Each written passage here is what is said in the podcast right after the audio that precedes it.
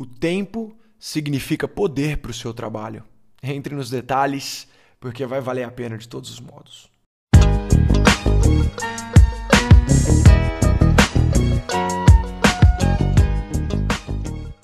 Uai, bom demais ter você aqui de novo, ou quem sabe pela primeira vez. Esse daqui é o Eu Te Digo. É um podcast bem direto ao ponto e rápido, e vamos colocar assim, com uma alta concentração de conhecimento por palavra, em que eu, o digo, te digo os três principais aprendizados que eu tive nessa semana. E toda sexta às seis da manhã, um episódio novo vai para o ar para a gente mostrar como que tudo e todos podem ser uma baita oportunidade de crescimento. Depende da nossa interpretação.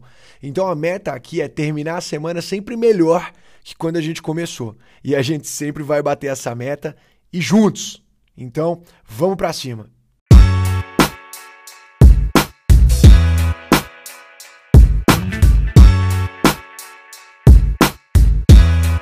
Bom, antes de puxar o aprendizado da frase inicial desse podcast, eu quero começar o aprendizado 1 com uma outra história. E uma história rápida e muito massa que surgiu, inclusive agora há pouco, na última reunião de mentoria da turma 10 da Escola Zax. E é o seguinte: um homem estava viajando numa estrada no interior e o pneu do carro dele furou. Ele tem o step no porta-mala, mas ele não tem o um macaco para trocar o pneu. E ele consegue ver meio longe, quase no horizonte, uma casa com um carro na frente, e ele decide ir até lá para ver se ele consegue ajuda. Na caminhada até a casa, o homem começa a pensar: putz, mas e se eles não tiverem um macaco? E aí ele pensa: ou e se eles tiverem, mas se eles não quiserem me emprestar? E aí ele pensa: nossa, mas pode ser que eles queiram cobrar para usar o macaco. E aí depois ele pensa: Porra, mas e se eles cobrarem caro? Ou até, e se eles quiserem me extorquir? Porque eu não tenho outra opção, furou e eu não tenho macaco. E aí, pensando em tudo isso, o homem chega na casa, bate na porta, pensando em tudo isso, e aí atendem a porta, e bem na hora que abrem a porta, o homem já está de saco cheio de todos os cenários que ele pensou, e ele fala o seguinte: Ó, oh, quer saber? Pode ficar com a porcaria do macaco. E a moral da história é que por muitas vezes a gente acaba criando tanta coisa na cabeça e essas coisas acabam ou fazendo a gente fazer coisas que não devíamos ou perder oportunidades que poderiam ser aproveitadas. Então, toda aquela dúvida do homem da história começou com uma única pergunta, uma pergunta simples. E se eles não tiverem o um macaco? E aí saiu imaginando possíveis cenários. Eu, o digo, não estou aqui para dizer para você que a gente não pode ficar imaginando cenários, até porque eu te garanto que isso não vai ser possível. Mas eu estou aqui para dizer que é essencial a gente começar a perceber e sair daquele piloto automático e conseguir identificar quando esses questionamentos começam. Porque com certeza vai ser muito fácil entrar no ciclo vicioso de deixar um questionamento levar ao outro. E na real, dá para a gente explicar isso com pura matemática. Então, uma situação vem na cabeça. A gente considera um cenário que, vamos supor, tem 50% de chances de acontecer.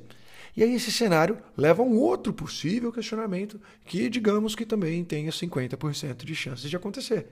Só aí já são 50% de 50%, que dá 25% total do inicial. Eu não preciso nem continuar, né? Eu acho que já deu para ficar claro o quanto que isso só piora. Enfim, os créditos desse aprendizado aqui vão para o Felipe Finger, que apresentou para a gente uma baita referência dessa história e que inclusive foi contada num episódio de Suits, uma bela série também. Enfim, lembrete aí para nossa cabeça. A história reconhece a ação. A história não reconhece possibilidades.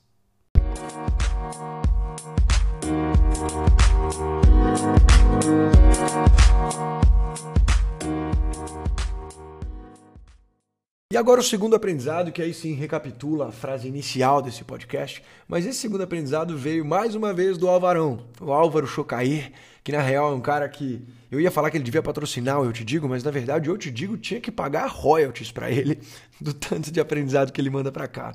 Mas enfim, esse aprendizado veio de um papo em que o Álvaro comentou sobre, se eu não me engano, um trecho do livro Dom Quixote, em que o Dom Quixote é, fala para o seu fiel escudeiro Sancho Pança, que estava ajudando ele a se vestir. Ele diz o seguinte: Sancho, Me veste devagar, porque eu tenho pressa. Uma bela frase, talvez contraintuitiva de início, mas parando para espremer ela, saem os bons aprendizados. Me veste devagar se refere a fazer as coisas com presença, com atenção, com cuidado. E porque eu tenho pressa, se refere à possibilidade de, caso não me vista devagar, podem acontecer erros. E eu não estou aqui para retrabalho e desperdício de tempo. Agora, por outro lado, e se eu me vestir na pressa, qual que é a chance da minha armadura sair prejudicada? Para dentro das nossas vidas, a não ser que você realmente use uma armadura, o que eu não acho que seja o caso. Então, para dentro das nossas vidas, a pergunta que fica é a seguinte: quais tarefas importantes estão sendo feitas com muita pressa por aí? Toma cuidado com as brechas na armadura. E eu aproveito para relacionar esse aprendizado da pressa com uma conclusão incrível que eu li de uma professora e romancista chamada Amelia Barr. Ela diz o seguinte: tudo que é bom leva tempo, então toma cuidado com a pressa. Entre nos detalhes, porque vai valer a pena de todos os modos. O tempo significa poder para o seu trabalho.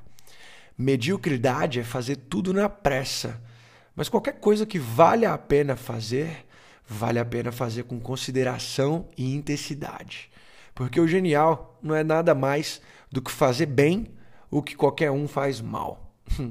e detalhe, de curiosidade, eu achei essa referência do Sancho Panza, me veste devagar porque eu tenho pressa. Eu achei no Google falando que é de Napoleão, falando que é de Dom Pedro, e aprofundei e vi uma outra referência que diz que também vem de um livro do pintor Salvador Dali, que se chama Faces Ocultas. Enfim, uma frase interessa muito menos de onde veio e muito mais sobre o que ela tem a dizer e como você interpreta. Então, qualquer coisa, finge aí que a frase é do Einstein e segue o jogo. Vamos para cima.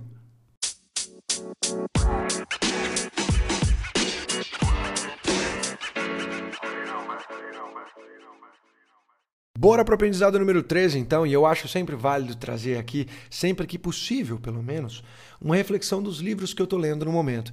E atualmente eu estou lendo um que se chama O Lado Difícil das Situações Difíceis.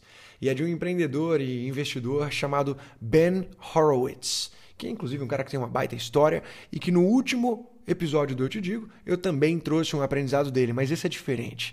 Enfim, esse livro é um livro que comunica bastante com quem quer construir um negócio próprio uma startup de alto crescimento, sendo mais específico, mas que também tem muita utilidade para o mundo corporativo e para todos nós como um todo, tá? Em um dos capítulos, o, o Horowitz ele comenta sobre a ambição das pessoas e ele divide a ambição entre uma ambição sadia e uma ambição doentia. E ele diz que a ambição sadia é aquela na qual a pessoa coloca o sucesso da empresa na frente do sucesso pessoal, porque ela sabe que o sucesso pessoal é consequência do sucesso da empresa. E a ambição doentia é aquela na qual a pessoa coloca o sucesso pessoal na frente do sucesso da empresa. E isso acaba, em algum momento, prejudicando a empresa. Agora, perceba que ele faz isso e ele fala isso pelo viés do empreendedor, pelo ponto de vista do empreendedor. Ele era o cara que estava criando a empresa no livro e ele falando, estava falando que era saudável para a empresa. E nem todos nós somos empreendedores. Eu sou, talvez você não seja. Então, será que o aprendizado é só para empreendedores? Será que funcionários, executivos não deveriam priorizar o sucesso pessoal na frente do profissional? Bom, como eu gosto de uma boa crítica, e como vocês já devem saber que não existem receitas prontas, afinal, esse é o, é o lado difícil das situações difíceis, como diz o título do livro, né? A provocação que eu quero deixar aqui é: considere a ambição sadia que Horowitz fala. Considere colocar o sucesso da empresa na frente do seu sucesso pessoal, mas só faça isso ao encontrar a empresa que você olha para ela e fala: porra, aqui faz sentido.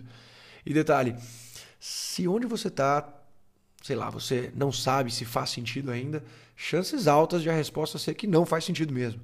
Mas repare que eu disse para você considerar a opção da ambição sadia. Quem toma a decisão é você.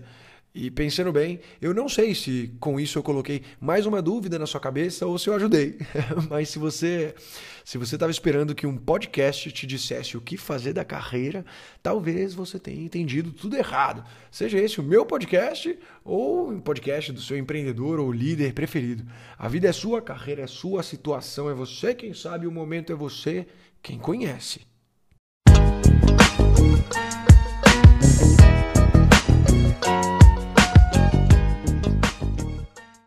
Finaliza aqui o episódio de número 27 do Eu Te Digo, 27 semanas seguidas, e o que eu quero te dizer aqui é o seguinte: se você curtiu de alguma maneira esse conteúdo, eu tenho certeza que você vai curtir ainda mais as aulas que a gente faz toda segunda-feira, às 19h30, no meu Instagram pessoal. O Instagram é digoplemos, P de Piffer, Lemos. E, bom, sobre o que a gente fala lá? A gente fala sobre em resumo, desenvolvimento pessoal e profissional de um jeitinho gostoso de falar, uma abordagem saudável, trazendo um conteúdo que tem muita profundidade, mas traduzido numa linguagem simples e com foco na prática. Tenho certeza que se você gostou de alguma coisa desse episódio ou de qualquer um episódio do Eu Te Digo, você vai curtir demais as aulas no Instagram. Salva o alarme aí, segunda-feira, 19h30, e pode confiar, você não vai se arrepender. Vamos junto, conta comigo e bora pra cima com força.